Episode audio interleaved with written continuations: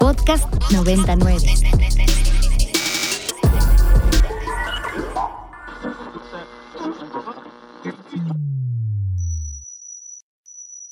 Ingresando código de acceso. Verificando permisos. Trazando ruta. Novena dimensión. Acceso temporal. Autorizado.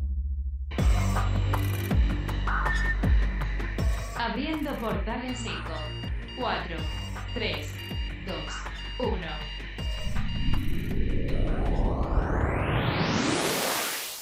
Hola, ¿qué tal? Bienvenidos a la novena dimensión. Yo soy Carpam y me acompaña en cabina. El Alien Edu. Recuerden que nos pueden escribir a nuestras redes sociales que son arroba ibero909fm o también me pueden escribir a mí en mi arroba que es arroba carpam13 y a ti Edu. Arroba alien-edu. Plano paralelo. Y pues bueno, Edu, podemos decir que quizás este 2023 es el año de Marvel. No quiero adelantarme a decir que por éxitos, pero sí por estrenos, porque Edu viene con todo. Nos trae un listado importante de lo que va a ser en el mundo de Marvel, tanto para las series como en las películas. Si bien ya nos han hecho entregas bastante importantes el año pasado, pues en este 2023 continúa, ¿no? Ya habían dejado de lado o quizás un poco pues en descanso lo que son las series, pero vamos a tener primero que nada la segunda temporada de Loki, esta serie eh, pues basada en este villano de las películas de Thor y que bueno, tienen una importancia muy grande dentro del mundo del multiverso y que bueno, parte de lo que sucedió ahí desató muchas cosas que no les voy a contar por si ustedes no van siguiendo la trama al 100%, pero bueno, esto va a ser el 6 de octubre del 2023, va a estar lanzándose para que la podamos disfrutar, pero Edu, ¿qué más cosas se vienen para Marvel este año?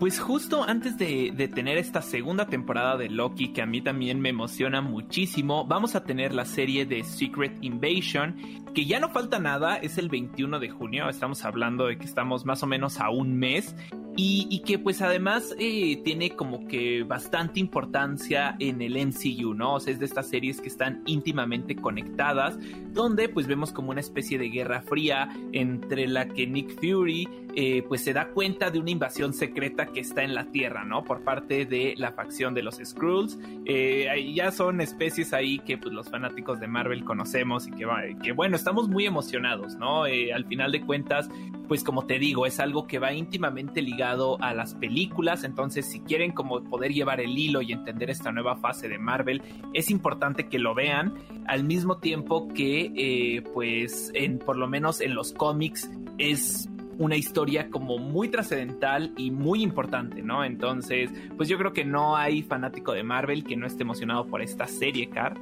Sí, creo que son series muy importantes todas. eh, a mí me emocionan bastante, específicamente yo creo que hasta el momento Loki. Y por otro lado, Edu, también ya dentro de estos estrenos vamos a tener ahora eh, los episodios de Echo el 29 también de noviembre. Todo esto es muy al final de año. La verdad es que eh, lo más reciente es de lo que nos contaste. Y bueno, algo más que todavía vamos a estar platicando. Pero bueno, dentro del mundo de las series tenemos a Echo, que es una serie spin-off del personaje que eh, pues antes conocíamos en la miniserie de Hawkeye y que pues bueno ahora digamos que tiene su propia serie y que bueno ha sido mucho lo que estaba haciendo también Marvel no como que tomar a sus superhéroes y a muchos personajes y hacerles una serie enfocada a sus historias unas con mucho más éxito que otras pero bueno como que están echando todas sus cartas para ver cuál es chicle y pega y pues bueno ahora vienen también con Echo Claro, están tomando como personajes que están viendo que tienen como una reacción positiva entre los fanáticos y haciéndole sus propios spin-offs.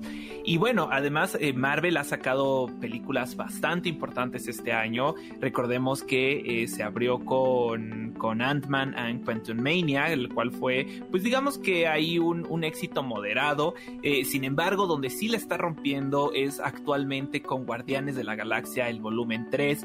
Y también no es la única película que va a salir este año, pues está planeada The Marvels para el 10 de noviembre. ya es hasta finales de año, pero es una película muy importante porque recordemos que es, es este grupo donde se junta tanto Capitana Marvel como Miss Marvel, que ya tuvo su propia serie y que pueden encontrar en Disney Plus, y también eh, Monica Rambeau, ¿no? Que es este personaje mítico de la saga de Spider-Man. Entonces, pues yo creo que es algo que también emociona bastante, ¿no? Como este crossover o esta combinación de tres heroínas bastante importantes para el mundo de Marvel.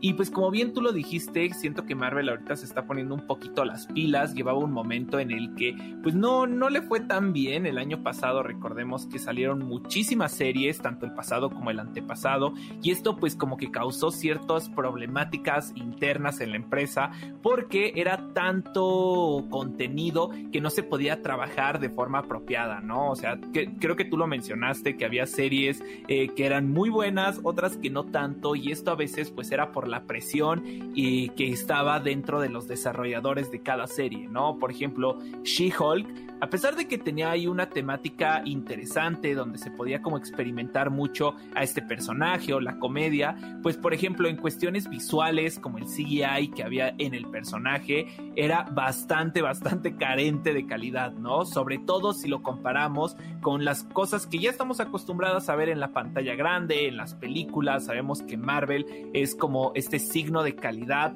que tiene unos efectos visuales que nos impresionan y que siempre están nominados a los Oscars y pues bueno, al mismo tiempo tú dices eh, cómo es que esta cuestión que también está haciendo Marvel Studios pues se ve totalmente diferente, ¿no? Entonces, eh, pues al final de cuentas Marvel está haciendo su chambita y pues están esforzando por salir de este mal rato.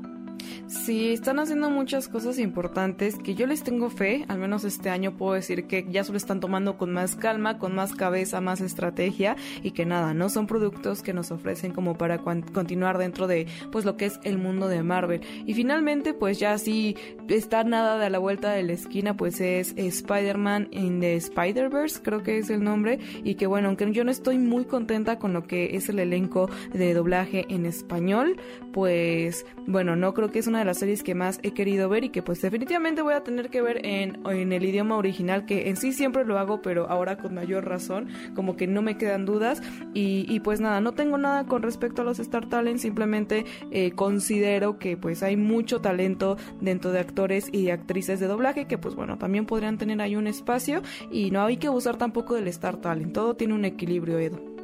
Es que justo siento que esa es la temática, ¿sabes? Que no es que los Star Talents sean un problema, ¿no? Incluso tenemos casos de Star Talents que lo han hecho de una forma increíble. Sin embargo, eh, creo que como tú lo dijiste, abusar de ellos puede ser un problema y también que en una película pues metan 5, 6 o hasta 7 Star Talents o estas personas que quizá tienen una trayectoria o una fama por otro lado de la industria del cine, pero no se especializaron ni estudiaron eh, una rama del doblaje, pues a veces sí se reflejan ¿no? En, en, la pantalla y pues evidentemente en una película tan esperada y que nos emocionaba tanto como por ejemplo esta película de Spider-Man, pues sí llega a quedar como este sabor agridulce, ¿no? Evidentemente como fanático yo espero que todo salga bien, yo espero que estos Star Talents ahora sí que nos callen la boca y lo hagan de una forma increíble, pero bueno, ya tendremos que verla y, y, este y tomar nuestro propio juicio y como tú lo dijiste, yo también creo que voy a verla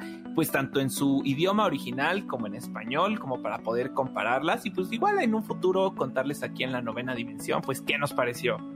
Esperemos que todo salga bien, Edu. Como siempre decimos aquí en el programa, vamos a darles el beneficio de la duda y que pues no se nos ofrezcan de verdad, no sé, les hayan dado una dirección tan increíble que nos puedan ofrecer un producto muy bueno, Edu. Pero bueno, lo que esperamos este estreno que ya literal está a la vuelta de la esquina, cuéntanos qué nos traes el día de hoy de recomendación semanal de anime. Claro que sí, Car, pues el día de hoy, eh, pues les voy a recomendar un anime que he estado viendo y que en realidad me sorprendió bastante. Su nombre es Trigon Stampede y es un remake de, una, de un viejo anime de los años 90 que tuvo muchísimo, muchísimo éxito. Y lo que a mí me gusta es que vemos una versión modernizada de este clásico, ¿no? Es, se hace a partir de, de CGI, de esta técnica de renderización por computadora, y eso es algo que por lo regular no nos gusta ver en el anime porque no está hecho de una forma correcta o a veces entre los dibujos pues salta mucho a la vista, ¿no? Sin embargo, creo que este es un gran ejemplo de cómo se puede hacer buen dibujo a través de computadora y de renderizado en el anime porque hacen una especie de combinación entre los dibujos hechos a computadora y rasgos que enciman eh, como de forma de anime en el momento en el que a veces ni siquiera te das cuenta de la diferencia, ¿no? Entonces, no solo eso, es una especie como de western, eh, algo parecido a lo que fue Cowboy Bebop, que es un clásico del anime que seguramente conocen, y es como de estas historias donde pues eh, ciertos viajeros van a través de un desierto, como resolviendo problemáticas, al mismo tiempo que se va construyendo una historia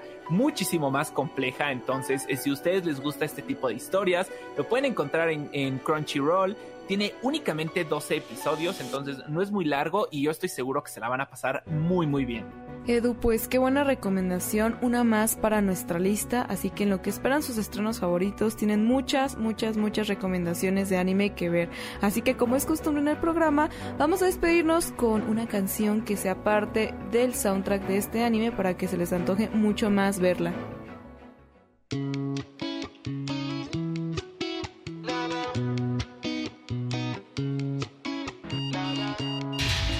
Alerta de acceso. Alerta de acceso. Novena dimensión.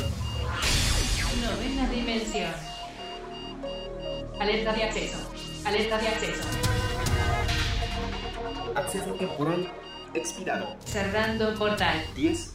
El portal ya está empezando a sonar y eso significa que ya está por cerrarse. Les deseo que tengan un excelente fin de semana. Nos escuchamos la próxima semana en punto de las 6 10 de la mañana. Bye. Novena. Para más contenidos como este, descarga nuestra aplicación disponible para Android y iOS o visita ibero909.fm.